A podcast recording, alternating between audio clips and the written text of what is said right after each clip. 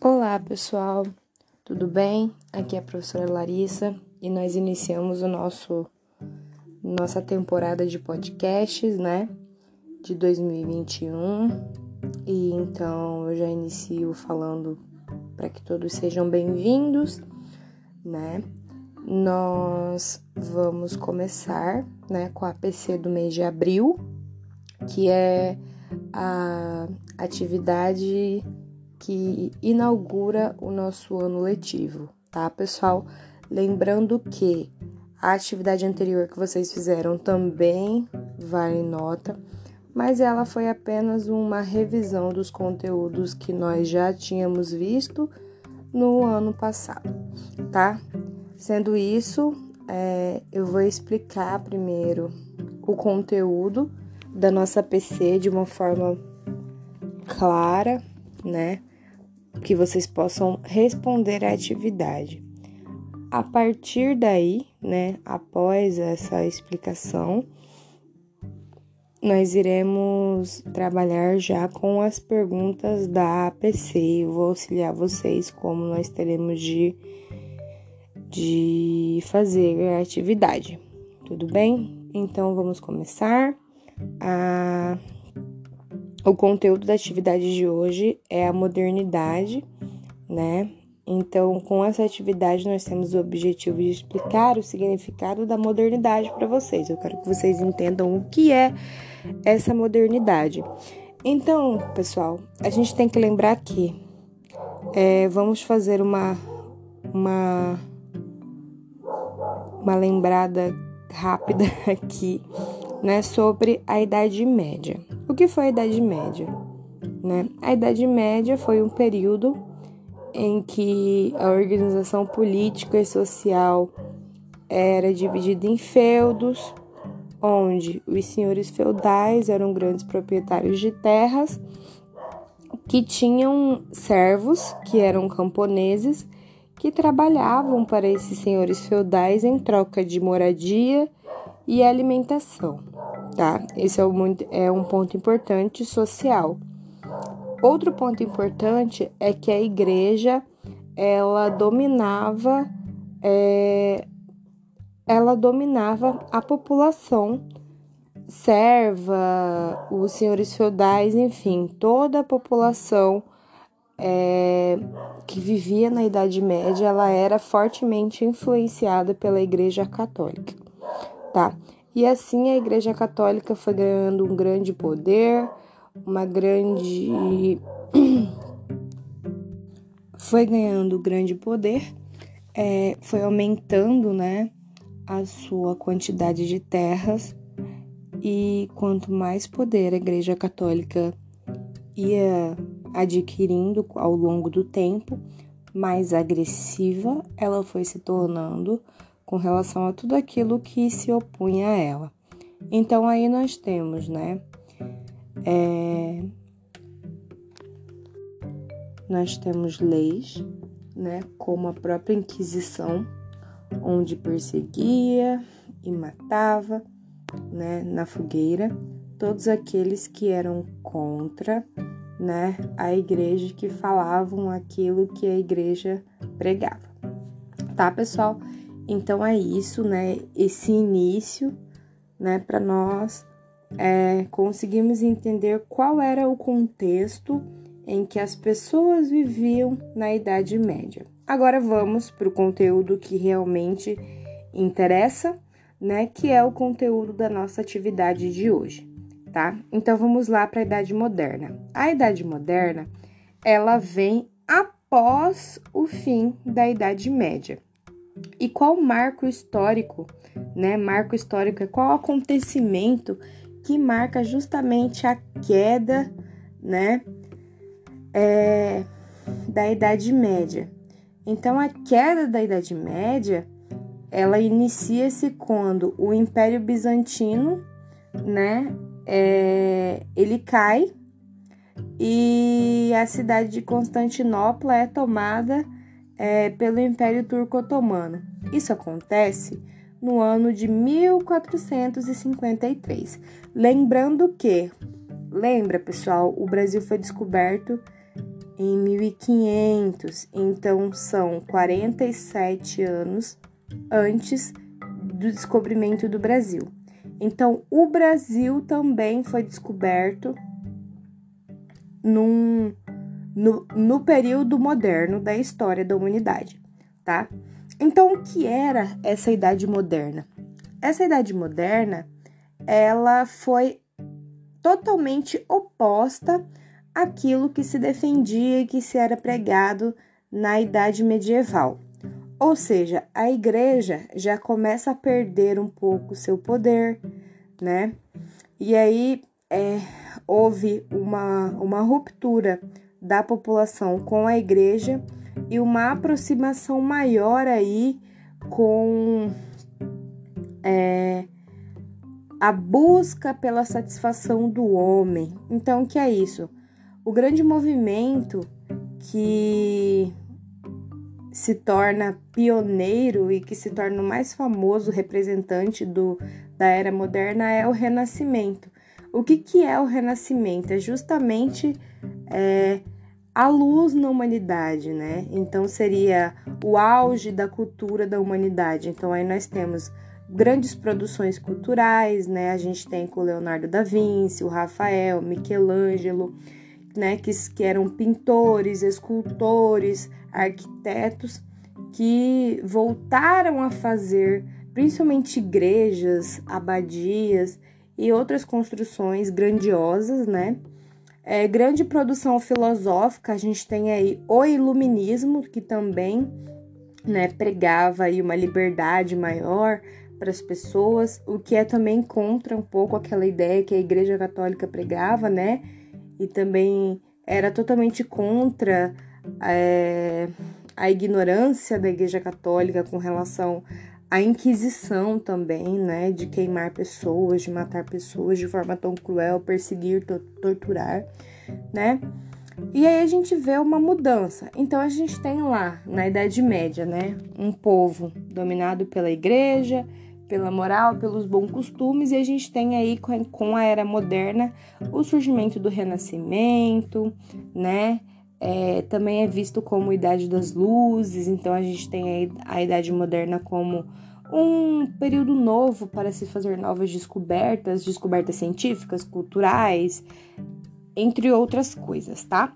Então, o que vocês precisam entender é que a Idade Moderna, ela, ela proporciona, né, para os povos que viviam ali, é, grandes transformações, principalmente no território europeu, né? Então a gente tem aí as grandes navegações, como eu disse para vocês, a expansão marítima, né? Aí a gente tem, é, com, como eu já falei para vocês antes, o próprio Brasil ele foi descoberto nesse período moderno também, né? Porque 1500 está dentro da, da linha cronológica da Idade Moderna. Então, não só o Brasil, mas toda a América Latina, os Estados Unidos, a América Espanhola, a África foram descobertas que foram consequência da Idade Moderna, tá? E assim, como nós bem sabemos, né, os europeus eles colonizaram, né, essas regiões, e isso resultou, aproveitou também que eles ficassem cada vez mais ricos, né, os europeus, como aconteceu no Brasil, a exploração do pau-brasil, e aí na Bolívia, exploração de prata, do, do, em todo o continente americano, Espanha, Portugal e Inglaterra ficaram muito ricos, né, a partir da exploração de territórios é, descobertos nesse momento. É, e agora, para finalizar aqui, né, a explicação para vocês, nós vamos entrar novamente no ponto do aspecto cultural, que ele já foi falado rapidamente aqui, mas eu acho importante que vocês prestem bastante atenção, né? É que a Idade Moderna ela marcou, né, para historiadores, para nós hoje em dia, é, porque foi na Idade Média em que se houve uma produção cultural muito rica e, se, e, e grande, né? E aí nós temos, como eu já expliquei para vocês, no Renascimento.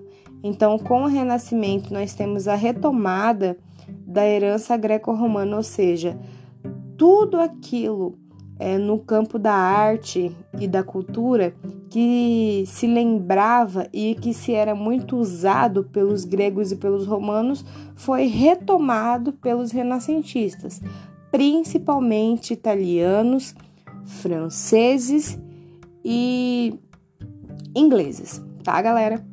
E aí houve, houve também, é, surgem aí os ideais iluministas, né? Como eu já falei para vocês, né? Os ideais iluministas, eles propunham um mundo mais justo, mais igualitário, onde as pessoas tivessem mais liberdade. No campo da religião, acho que a principal mudança que nós temos do período medieval é que no período medieval era apenas Igreja Católica e na Idade Moderna nós temos aí uma quebra, né, com a Reforma Protestante, que, né, que foi iniciada pelo Martinho Lutero e que ali é, altera algumas estruturas é, políticas dentro é, dessa organização que já existe na Igreja Católica. E a gente tem, né, é o Martinho Lutero com a Igreja Luterana, depois nós temos Calvinismo, de, depois nós temos o próprio rei Henrique VIII que rompe com a Igreja Católica e cria o anglicanismo. Então, assim, houve é, criações de novas religiões também durante esse momento. É, no campo da política, né? A gente tem aí uma mudança também, porque na Idade Média, quem governava os lugares, né, os feudos, eram os senhores feudais. Então, por exemplo, nós tínhamos 20 feudos, nós tínhamos 20 senhores feudais comandando aquele território.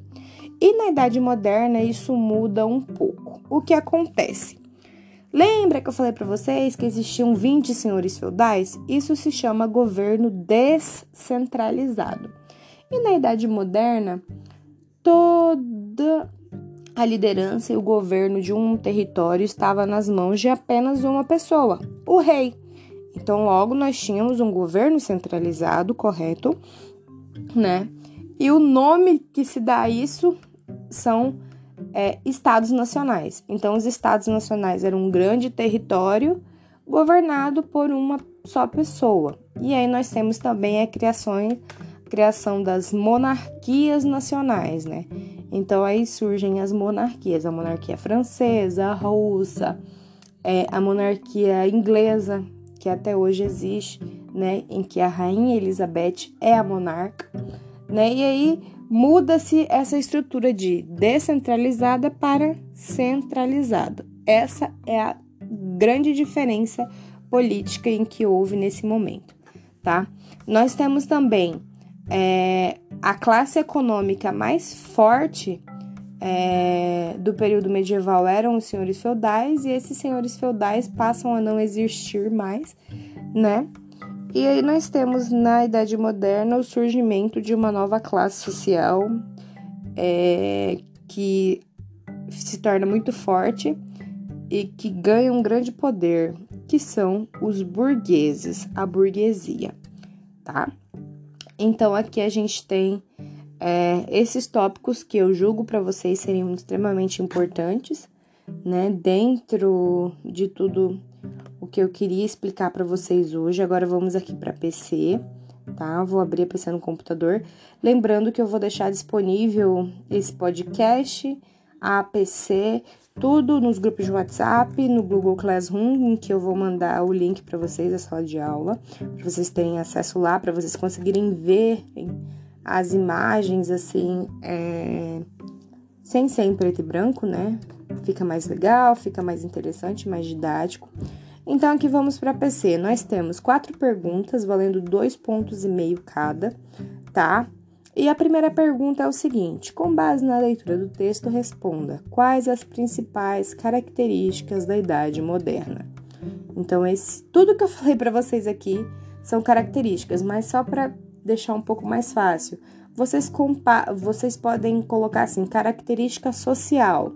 Como que era a sociedade na idade, na idade moderna. É, característica cultural, como que era a produção cultural na Idade Moderna? Característica política, como era a política na Idade Moderna? Então é isso que eu espero de vocês. Tudo bem? Para a segunda questão. Quais as principais mudanças políticas que ocorreram na passagem da Idade Média para a Idade Moderna? Então, o tempo todo aqui eu fiz essas comparações e mostrei para vocês. Então, se vocês escutarem esse áudio com muita atenção, vocês conseguirão responder essa pergunta também, tá? Terceira questão. Com base na leitura do texto, cite as principais características do Renascimento. Na atividade existe um mapa mental, uma imagem que fala justamente sobre o Renascimento mas também está dentro daquilo que eu falei para vocês, né? De uma valorização do homem, de uma busca é, pelo, pelo conhecimento, é, um rompimento um pouco com a igreja, é, retomada de valores gre greco-romanos, né? Então, tudo isso é importante que vocês coloquem na resposta, isso que eu espero de vocês. E a última pergunta é: no aspecto cultural, quais as características mais marcantes, né? Acho que vocês podem também citar o Renascimento, né? Porque o Renascimento cultural ele foi muito importante. É, mas vocês expliquem para mim o que significa o Renascimento cultural, né? No sentido das artes, né? Da, da pintura, da escultura, arquitetura e tudo mais. Então é isso, pessoal. Eu espero que vocês tenham entendido tudo tá? Eu, eu busquei ser o mais é, didática possível, explicar tudo com, com, né, bem devagar. Acho que eu já falei bastante, mas eu sei que eu não conseguiria igualar a uma aula presencial, mas infelizmente é o contexto em que nós estamos, tá? E eu espero muito que vocês tenham gostado e que vocês tenham entendido e fiquem à vontade para me procurar também para tirar eventuais dúvidas que vocês tenham, tá bom? Tenham uma boa semana e até a próxima. Um beijo!